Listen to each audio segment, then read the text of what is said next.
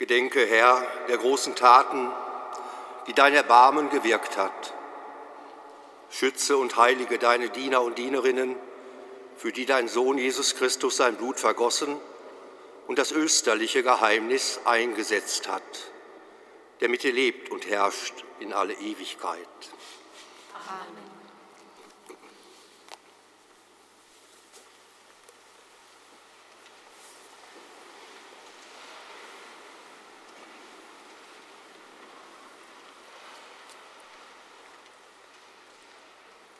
Lesung aus dem Buch Jesaja. Siehe, mein Knecht wird Erfolg haben, er wird sich erheben und erhaben und sehr hoch sein. Wie sich viele über dich entsetzt haben, so entstellt sei er aus, nicht mehr wie ein Mensch, seine Gestalt war nicht mehr die eines Menschen. So wird er viele Nationen entsühnen, Könige schließen vor ihm ihren Mund. Denn was man ihnen noch nie erzählt hat, das sehen sie nun. Und was sie niemals hörten, das erfahren sie jetzt. Wer hat geglaubt, was wir gehört haben? Der Arm des Herrn, wem wurde er offenbar? Vor seinen Augen wuchs er auf wie ein junger Spross, wie ein Wurzeltrieb aus trockenem Boden. Er hatte keine schöne und edle Gestalt, so dass wir ihn anschauen mochten. Er sah nicht so aus, dass wir Gefallen fanden an ihm. Er wurde verachtet und von den Menschen gemieden, ein Mann voller Schmerzen, mit Krankheit vertraut. Wie einer, vor dem man das Gesicht verhüllt, war er verachtet. Wir schätzten ihn nicht. Aber er hat unsere Krankheit getragen und unsere Schmerzen auf sich geladen. Wir meinten, er sei von Gott geschlagen, von ihm getroffen und gebeugt. Doch er wurde durchbohrt wegen unserer Vergehen, wegen unserer Sünden zermalmt. Zu unserem Heil lag die Züchtigung auf ihm, durch seine Wunden sind wir geheilt. Wir hatten uns alle verirrt wie Schafe, jeder ging für sich seinen Weg. Doch der Herr ließ auf ihn treffen die Schuld von uns allen. Er wurde bedrängt und misshandelt, aber er tat seinen Mund nicht auf.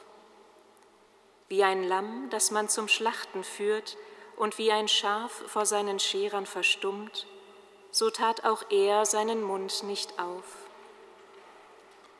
Durch Haft und Gericht wurde er dahingerafft, doch wen kümmerte sein Geschick?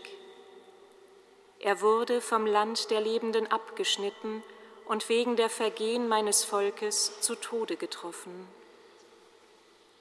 Bei den Frevlern gab man ihm sein Grab und bei den Reichen seine Ruhestätte, obwohl er kein Unrecht getan hat und kein trügerisches Wort in seinem Mund war. Doch der Herr hat gefallen an dem von Krankheit zermalmten. Wenn du, Gott, sein Leben als Schuldopfer einsetzt, wird er Nachkommen sehen und lange leben. Was dem Herrn gefällt, wird durch seine Hand gelingen. Nachdem er vieles ertrug, erblickt er das Licht. Er sättigt sich an Erkenntnis. Mein Knecht, der Gerechte, macht die vielen gerecht. Er lädt ihre Schuld auf sich. Deshalb gebe ich ihm Anteil unter den Großen, und mit Mächtigen teilt er die Beute, weil er sein Leben dem Tod preisgab und sich unter die Abtrünnigen rechnen ließ. Er hob die Sünden der vielen auf und trat für die Abtrünnigen ein. Wort des lebendigen Gottes. Dank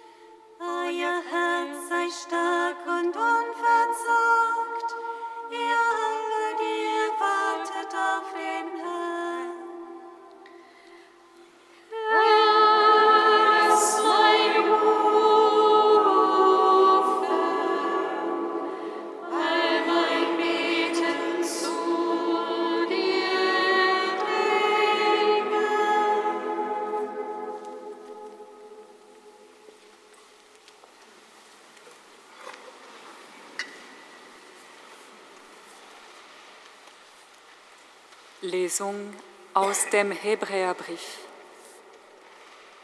Schwestern und Brüder, da wir nun einen erhabenen Hohepriester haben, der die Himmel durchschritten hat, Jesus, den Sohn Gottes, lasst uns an dem Bekenntnis festhalten. Wir haben ja nicht einen Hohepriester, der nicht mitfühlen könnte mit unseren Schwächen sondern einen, der in allem wie wir versucht worden ist, aber nicht gesündigt hat. Lasst uns also voll Zuversicht hinzutreten zum Thron der Gnade, damit wir Erbarmen und Gnade finden und so Hilfe erlangen zur rechten Zeit. Christus hat in den Tagen seines irdischen Lebens mit lautem Schreien und Untertränen Gebete und Bitten vor den gebracht, der ihn aus dem Tod retten konnte. Und er ist erhört worden aufgrund seiner Gottesfurcht. Obwohl er der Sohn war, hat er durch das, was er gelitten hat, den Gehorsam gelernt, zur Vollendung gelangt, ist er für alle, die ihm gehorchen, der Urheber des ewigen Heils geworden. Wort des lebendigen Gottes. Dank sei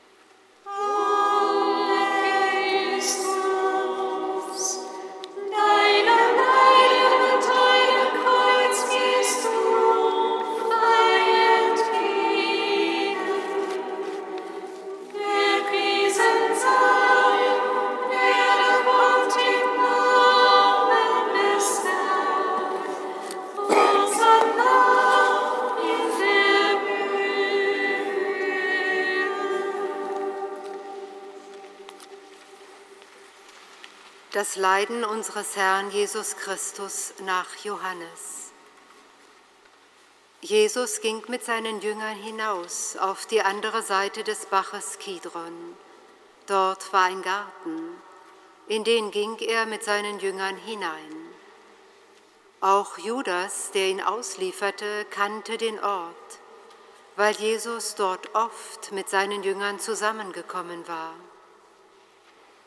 Judas holte die Soldaten und die Gerichtsdiener der Hohepriester und der Pharisäer und kam dorthin mit Fackeln, Laternen und Waffen. Jesus, der alles wusste, was mit ihm geschehen sollte, ging hinaus und fragte sie, Wen sucht ihr? Sie antworteten ihm, Jesus von Nazareth. Er sagte zu ihnen, Ich bin es. Auch Judas, der ihn auslieferte, stand bei ihnen. Und als er zu ihnen sagte, ich bin es, wichen sie zurück und stürzten zu Boden. Er fragte sie noch einmal. Wen sucht ihr? Sie sagten, Jesus von Nazareth. Jesus antwortete, Ich habe euch gesagt, dass ich es bin. Wenn ihr also mich sucht, dann lasst diese gehen. So sollte sich das Wort erfüllen, das er gesagt hatte, ich habe keinen von denen verloren, die du mir gegeben hast. Simon Petrus, der ein Schwert bei sich hatte, zog es und traf damit den Diener des Hohepriesters und hieb ihm das rechte Ohr ab. Der Diener aber hieß Malchus. Da sagte Jesus zu Petrus, Steck das Schwert in die Scheide. Der Kelch, den mir der Vater gegeben hat, soll ich ihn nicht trinken? Die Soldaten, der Hauptmann und die Gerichtsdiener der Juden nahmen Jesus fest, fesselten ihn und führten ihn zuerst zu Hannas. Er war nämlich der Schwiegervater des Kaiaphas, der in jenem Jahr Hohepriester war.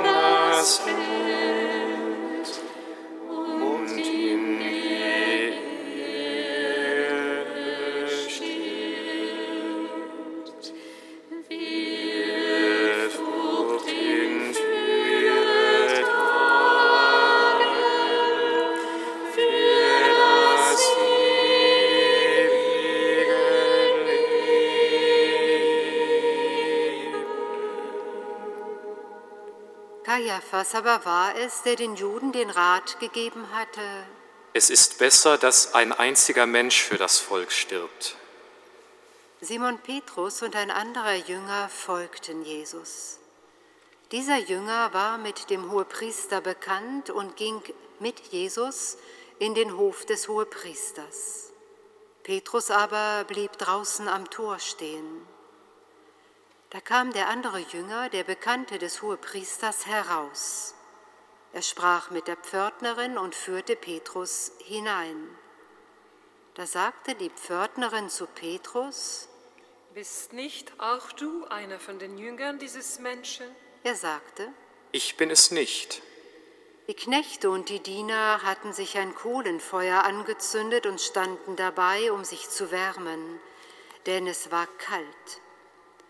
Auch Petrus stand bei ihnen und wärmte sich.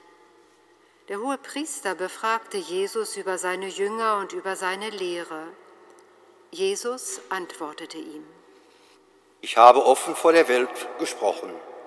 Ich habe immer in der Synagoge und im Tempel gelehrt, wo alle Juden zusammenkommen. Nichts habe ich im Geheimen gesprochen. Warum fragst du mich? Fragt doch die, die gehört haben, was ich ihnen gesagt habe. Siehe, sie wissen, was ich geredet habe. Als er dies gesagt hatte, schlug einer von den Dienern, der dabei stand, Jesus ins Gesicht und sagte, Antwortest du so dem Hohepriester? Jesus entgegnete ihm, Wenn es nicht recht war, was ich gesagt habe, dann weise es nach. Wenn es aber recht war, warum schlägst du mich? Da schickte ihn Hannas gefesselt zum Hohepriester Kaiaphas. Simon Petrus aber stand da und wärmte sich. Da sagten sie zu ihm, Bist du nicht auch einer von seinen Jüngern? er leugnete und sagte, Ich bin es nicht.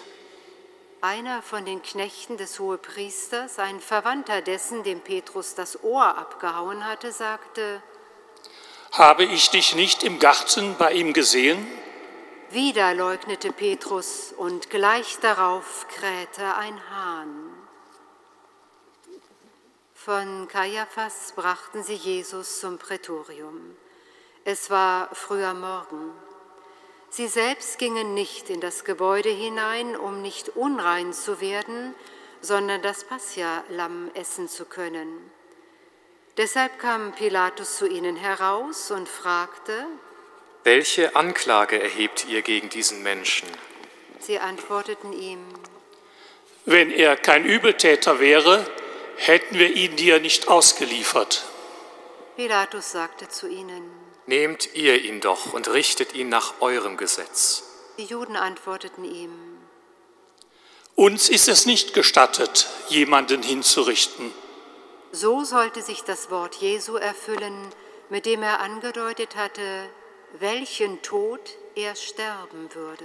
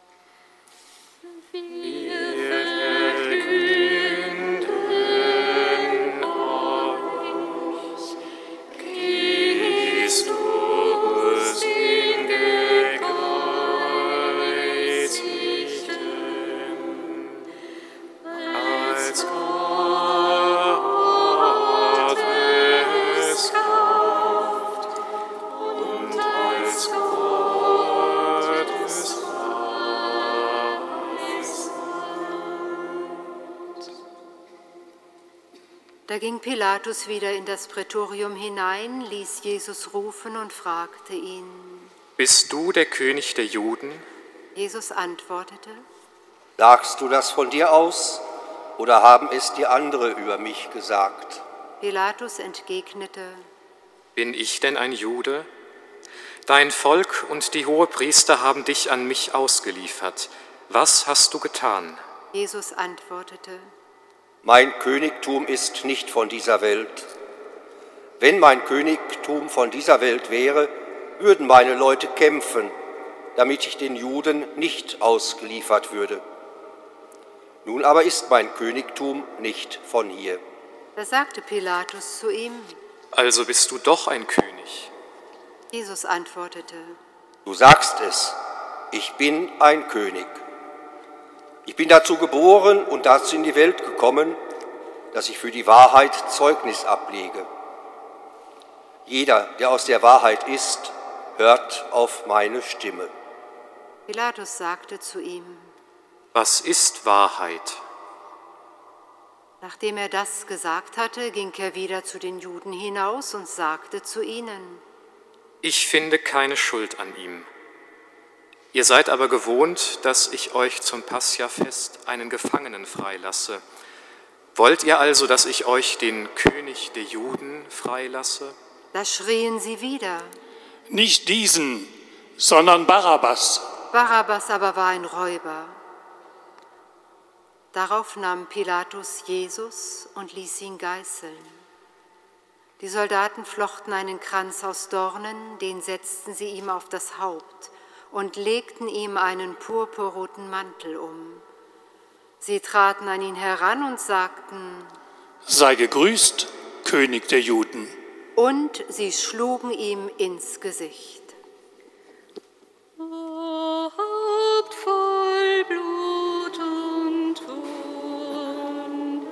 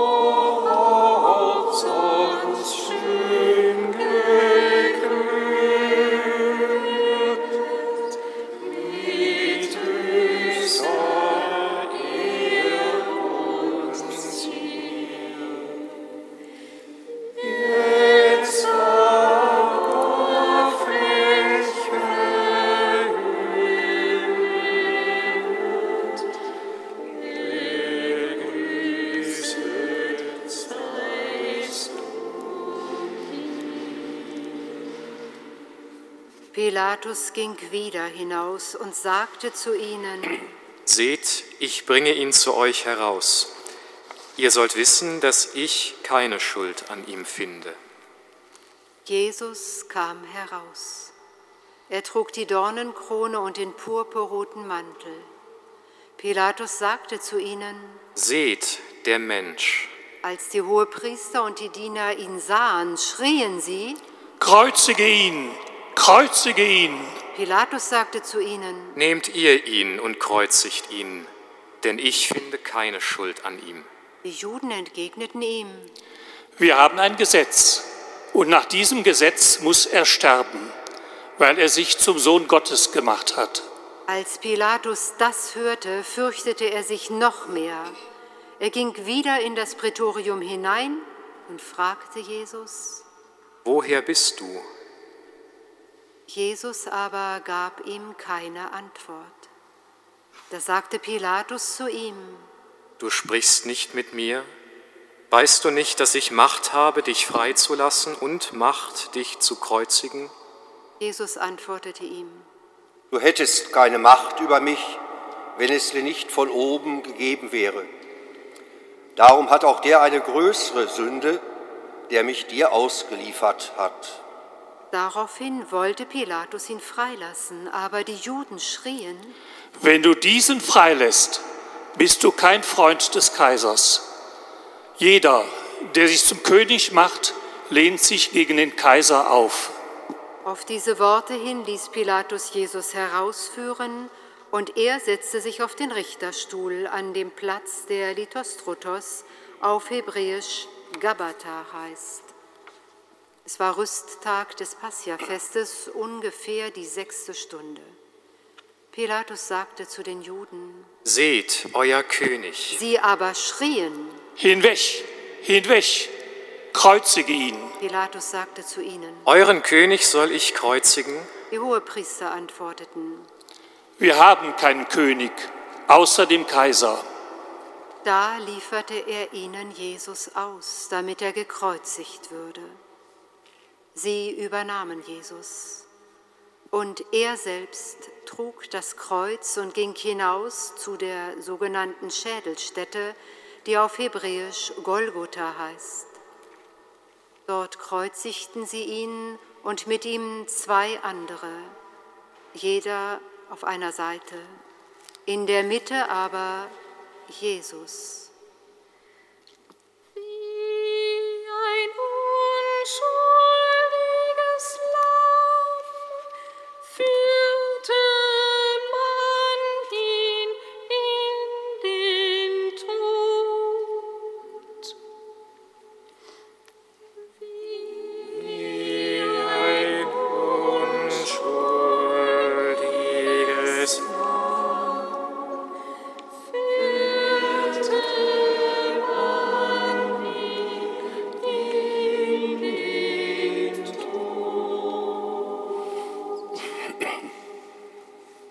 Pilatus ließ auch eine Tafel anfertigen und oben am Kreuz befestigen.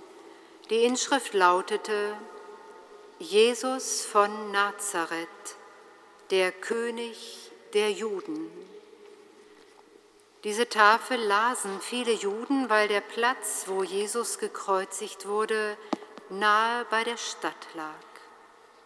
Die Inschrift war hebräisch, lateinisch und griechisch abgefasst.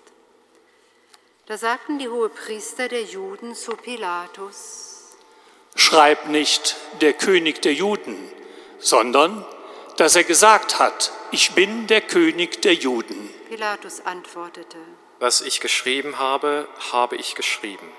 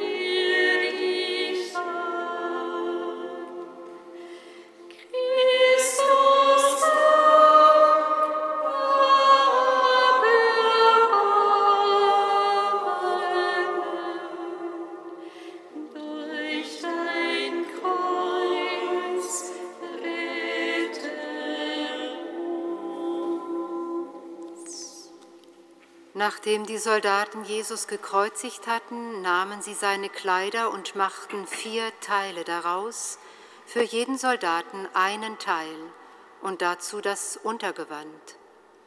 Das Untergewand war aber ohne Naht von oben ganz durchgewoben. Da sagten sie zueinander, Wir wollen es nicht zerteilen, sondern darum losen, wem es gehören soll. So sollte sich das Schriftwort erfüllen, sie verteilten meine Kleider unter sich und warfen das Los um mein Gewand. Dies taten die Soldaten. Bei dem Kreuz Jesu standen seine Mutter und die Schwester seiner Mutter Maria, die Frau des Klopas, und Maria von Magdala. Als Jesus die Mutter sah und bei ihr den Jünger, den er liebte, sagte er zur Mutter, Frau, siehe dein Sohn, dann sagte er zu dem Jünger, siehe deine Mutter. und von jener Stunde an nahm sie der Jünger zu sich.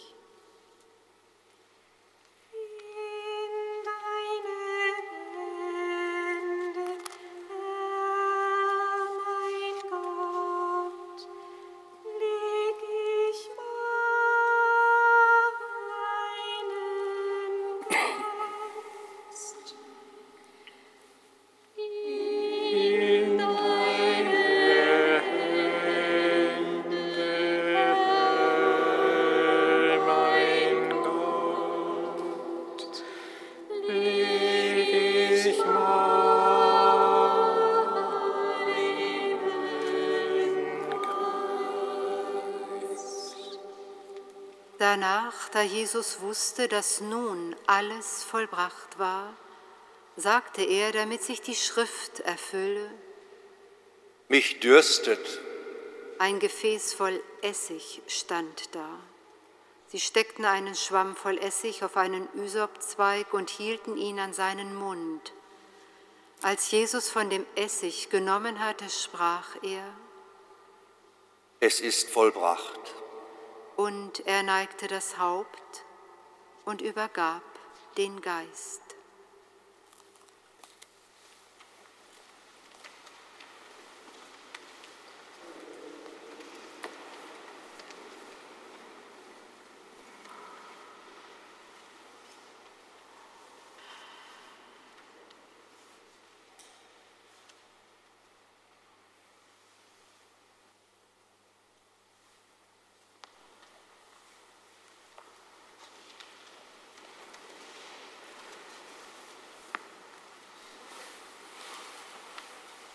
Weil Rüsttag war und die Körper während des Sabbats nicht am Kreuz bleiben sollten, dieser Sabbat war nämlich ein großer Feiertag, baten die Juden Pilatus, man möge ihnen die Beine zerschlagen und sie dann abnehmen.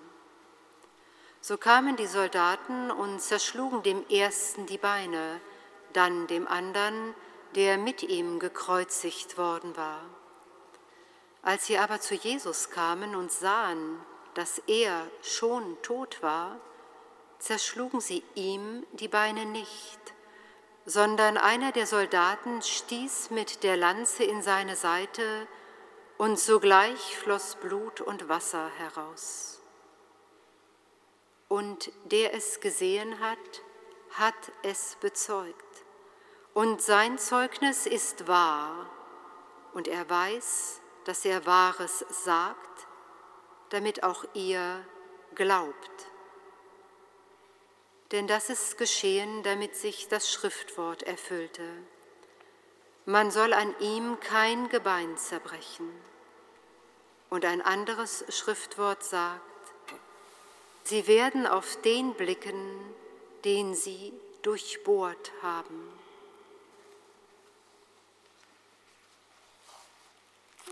Lord.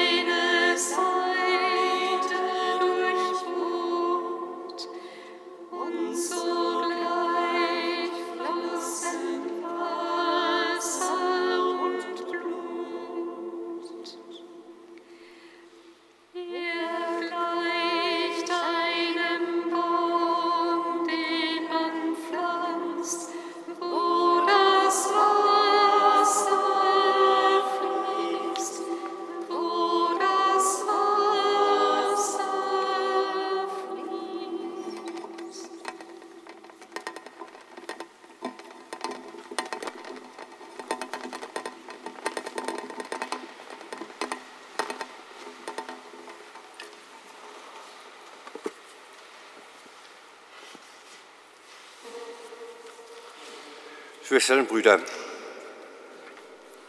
alles beginnt im Garten. Auf der anderen Seite des Baches Kidron.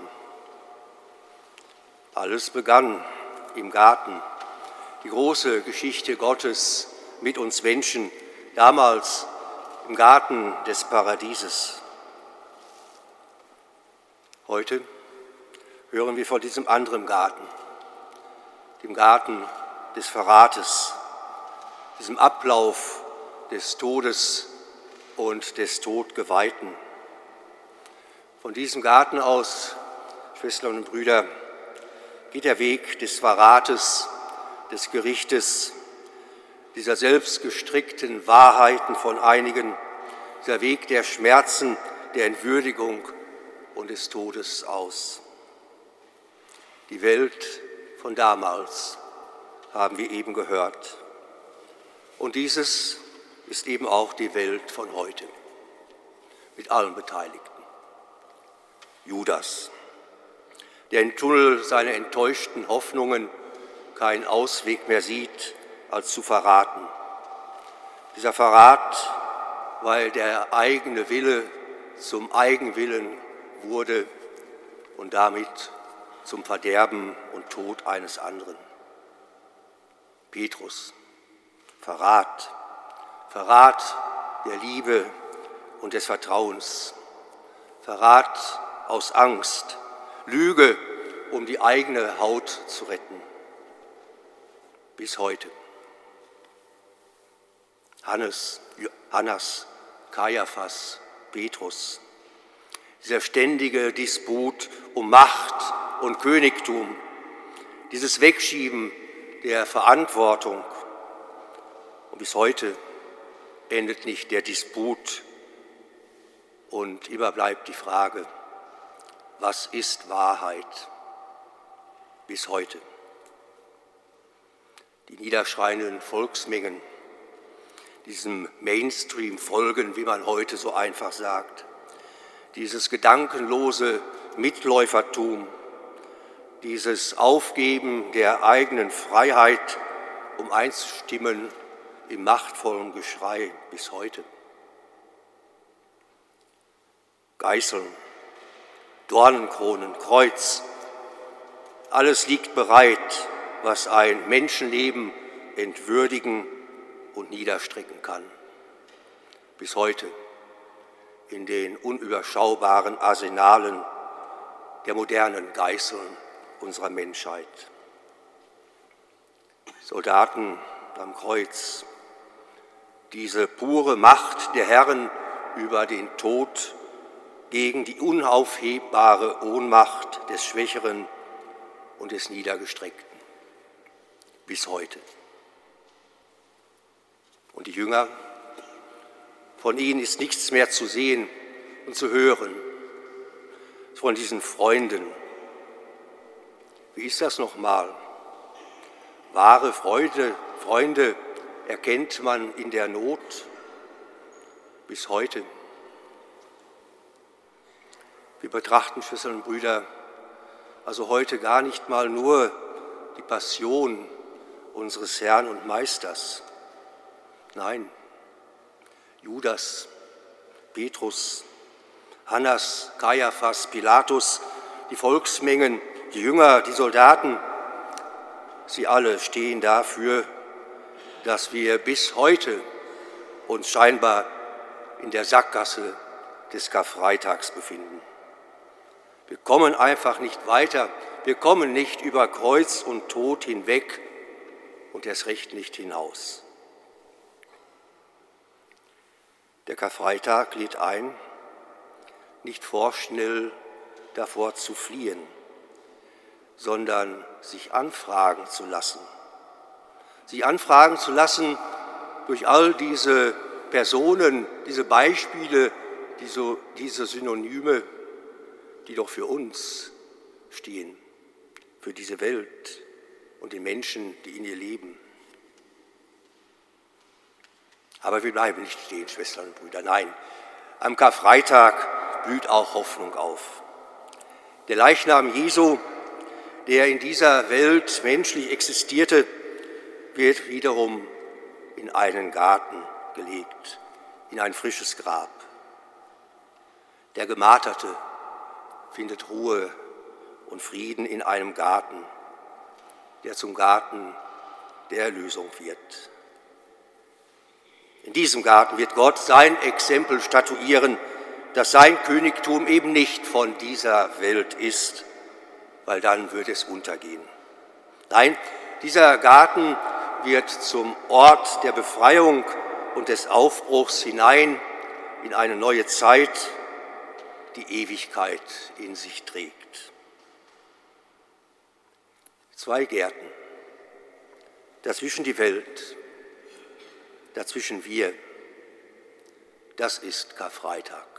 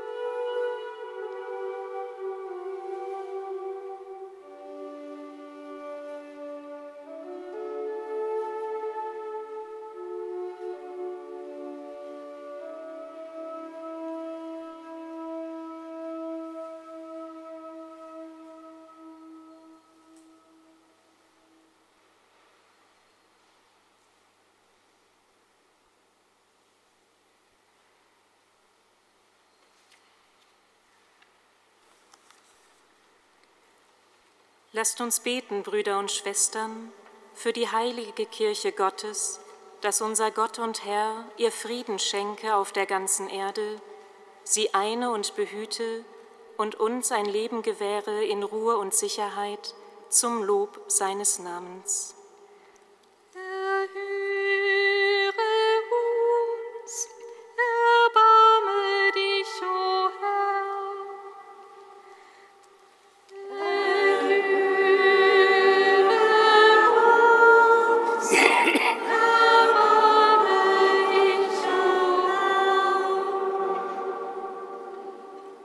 Allmächtiger, ewiger Gott, du hast in Christus allen Völkern deine Herrlichkeit geoffenbart. Behüte, was du in deinem Erbarmen geschaffen hast, damit deine Kirche auf der ganzen Erde in festem Glauben verharre. Darum bitten wir durch Christus unseren Herrn.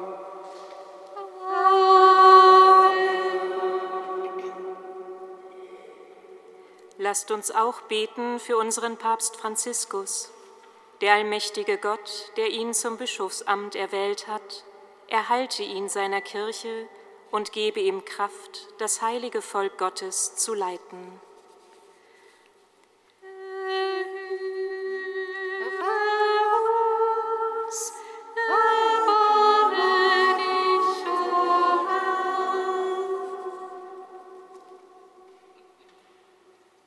Allmächtiger, ewiger Gott, du Hirte deines Volkes, in deiner Weisheit ist alles begründet. Höre auf unser Gebet und bewahre in deiner Güte unseren Papst Franziskus. Leite durch ihn deine Kirche und gib, dass sie wachse im Glauben und in der Liebe. Darum bitten wir durch Christus unseren Herrn.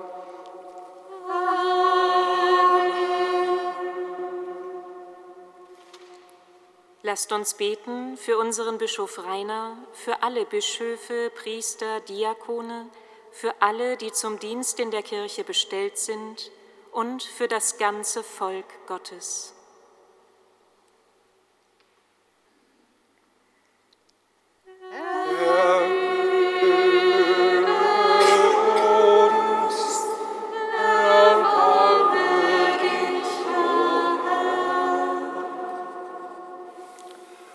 Allmächtiger, ewiger Gott, dein Geist heiligt den ganzen Leib der Kirche und leitet ihn. Erhöre unser Gebet für alle Stände deines Volkes und gib ihnen die Gnade, dir in Treue zu dienen. Darum bitten wir durch Christus unseren Herrn.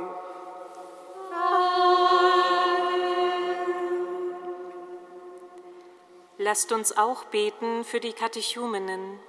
Unser Herr und Gott öffne ihre Herzen für sein Wort, er schenke ihnen in der Taufe die Vergebung aller Sünden und nehme sie auf in sein Vaterhaus, damit sie das Leben finden in unserem Herrn Jesus Christus.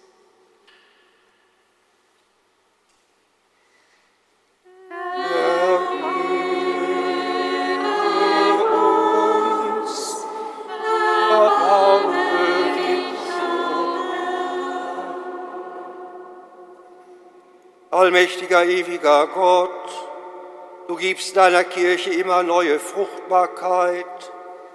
Schenke allen, die sich auf die Taufe vorbereiten, Wachstum im Glauben und in der Erkenntnis.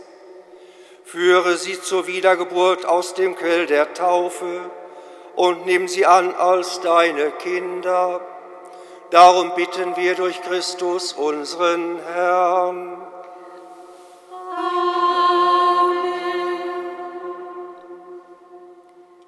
Lasst uns beten für alle Brüder und Schwestern, die an Christus glauben, dass unser Herr und Gott sie leite auf dem Weg der Wahrheit und sie zusammenführe in der Einheit der heiligen Kirche.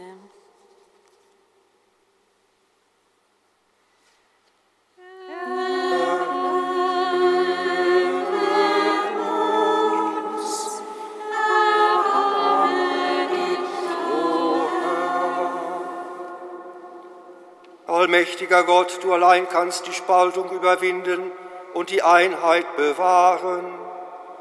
Erbarme dich deiner Christenheit, die geheiligt ist durch die eine Taufe. Einige sie im wahren Glauben und schließe sie zusammen durch das Band der Liebe. Darum bitten wir durch Christus unseren Herrn.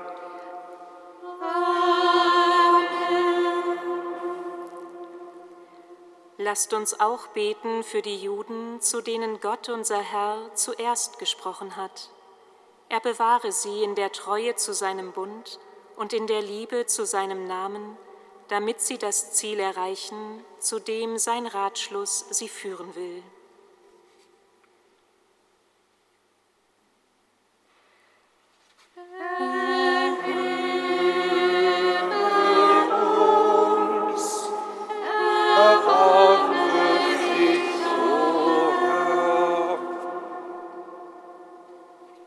Allmächtiger, ewiger Gott, du hast Abraham und seinen Kindern deine Verheißung gegeben. Erhöre das Gebet deiner Kirche für das Volk, das du als erstes zu deinem Eigentum erwählt hast. Gib, dass es zur Fülle der Erlösung gelangt. Darum bitten wir durch Christus unseren Herrn.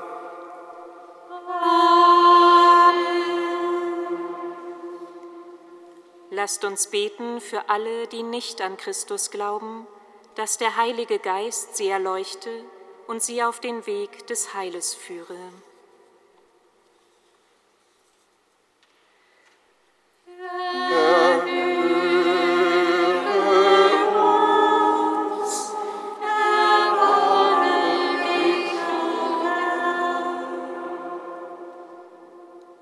Allmächtiger, ewiger Gott, steh allen bei, die sich nicht zu Christus bekennen, dass sie mit redlichem Herzen vor dir leben und die Wahrheit finden.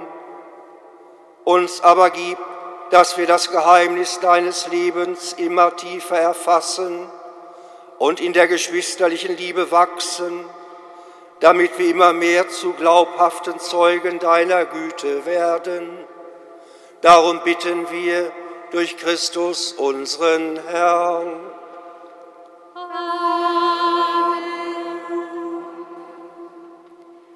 Lasst uns auch beten für alle, die Gott nicht erkennen, dass sie mit seiner Hilfe ihrem Gewissen folgen und so zum Gott und Vater aller Menschen gelangen.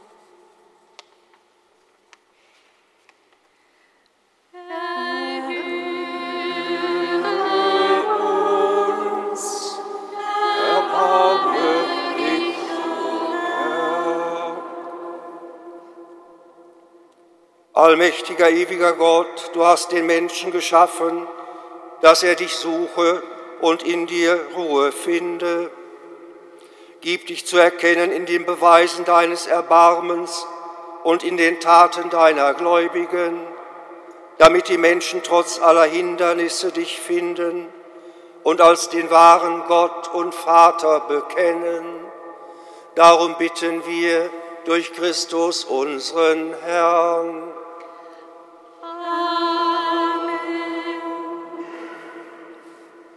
Lasst uns beten für die Regierenden. Unser Herr und Gott, lenke ihren Geist und ihr Herz nach seinem Willen, damit sie den wahren Frieden und die Freiheit suchen zum Heil aller Völker.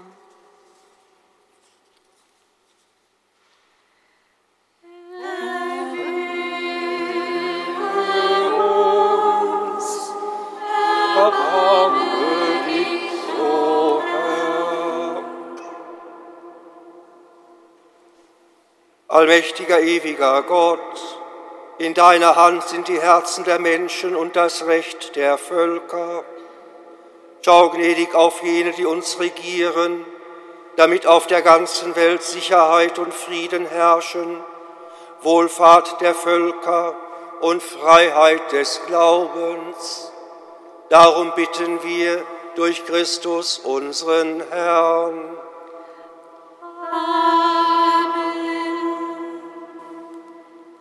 Lasst uns auch beten für die Menschen in der Ukraine und in allen Kriegsgebieten der Erde, für alle, die vor dem Schrecken der Gewalt geflohen und ihrer Heimat beraubt sind, für alle, die mit ihrem Leben einstehen, für die Abwehr des Feindes und für den Schutz der Schwachen und Verfolgten.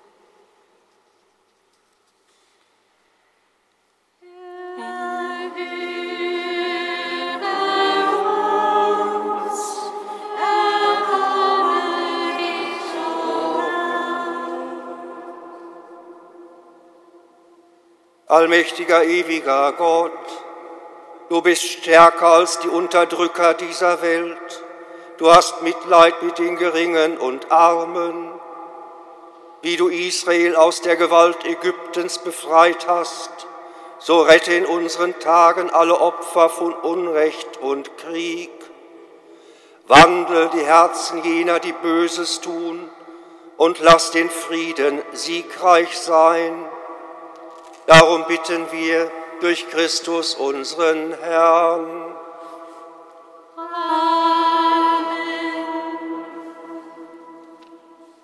Lasst uns Gott, den allmächtigen Vater, bitten für alle, die der Hilfe bedürfen. Er reinige die Welt von allem Irrtum, nehme die Krankheiten hinweg, vertreibe den Hunger, löse ungerechte Fesseln, gebe den Heimatlosen Sicherheit, den Pilgernden und Reisenden eine glückliche Heimkehr, den Kranken die Gesundheit und den Sterbenden das ewige Leben.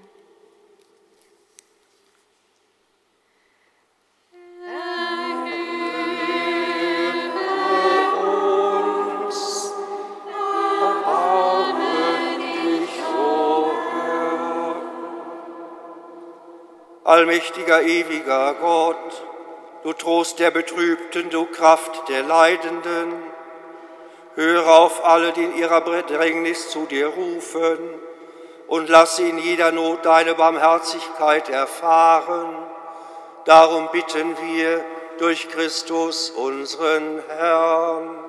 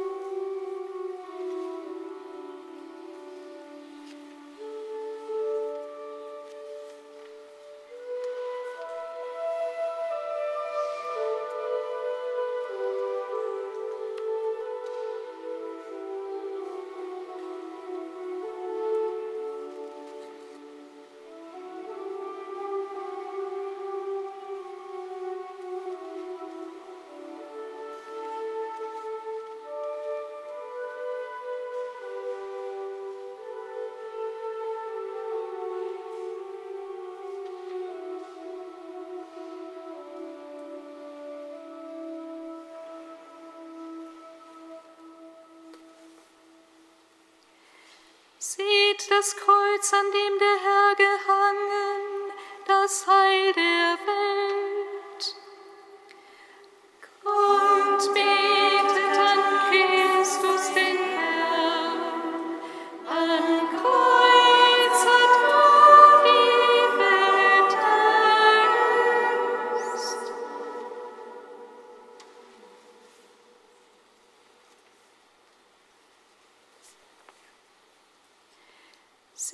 Das Kreuz, an dem der Herr gehangen,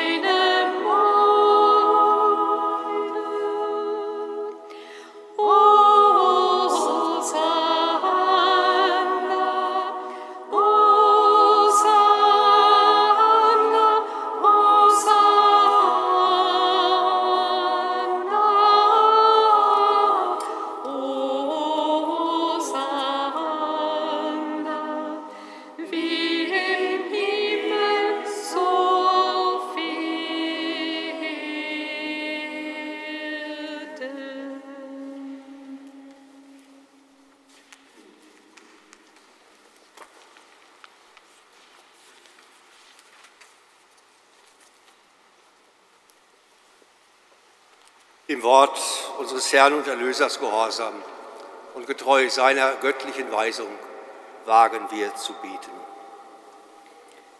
Vater unser im Himmel, geheiligt werde dein Name, dein Reich komme, dein Wille geschehe, wie im Himmel so auf Erden. Unser tägliches Brot gib uns heute und vergib uns unsere Schuld, wie auch wir vergeben unseren Schuldigern. Und führe uns nicht in Versuchung, sondern erlöse uns von dem Bösen. Die Kraft und die Herrlichkeit in Ewigkeit.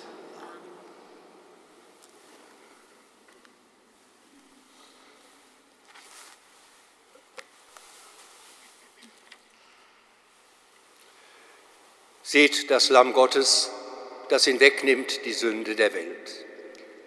Herr, ich bin nicht würdig, dass du eingehst unter mein Dach, aber sprich nur ein Wort, so wird meine Seele gesund.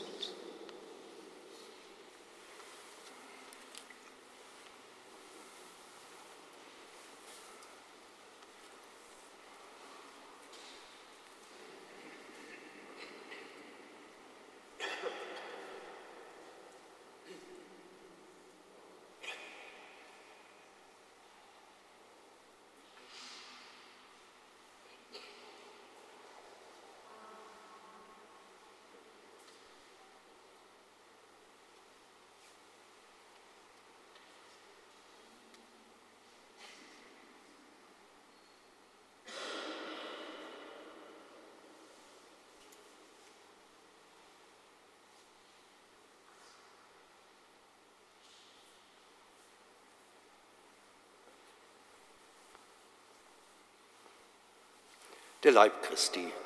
Schenk uns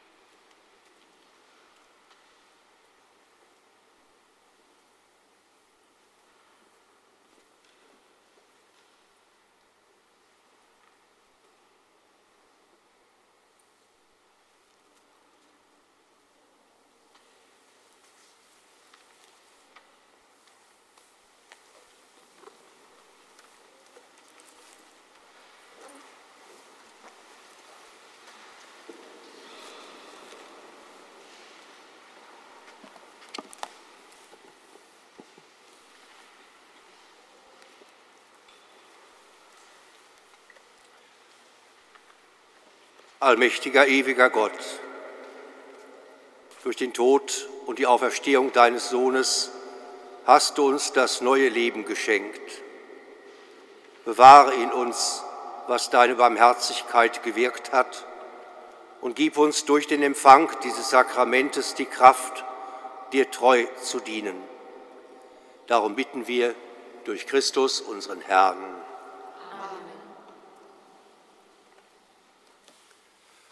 Herr unser Gott, reicher Segen, komme herab auf dein Volk, das den Tod deines Sohnes gefeiert hat und die Auferstehung erwartet.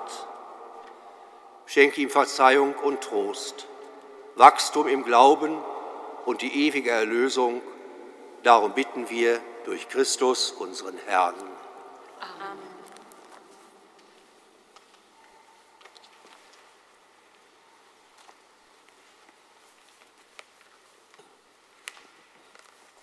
Josef aus Arimathea war ein Jünger Jesu, aber aus Furcht vor den Juden nur im Verborgenen. Er bat Pilatus, den Leichnam Jesu abnehmen zu dürfen, und Pilatus erlaubte es. Also kam er und nahm den Leichnam ab. Es kam auch Nikodemus, der früher einmal Jesus bei Nacht aufgesucht hatte.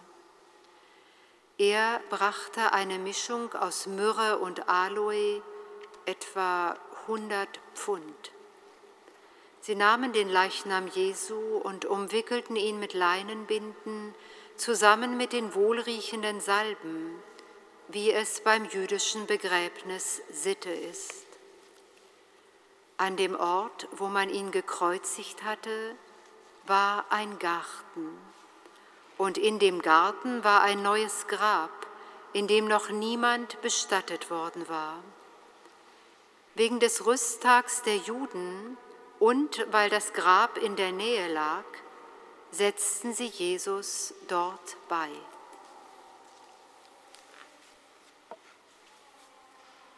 Gedenkt mit Ehrfurcht und mit Lob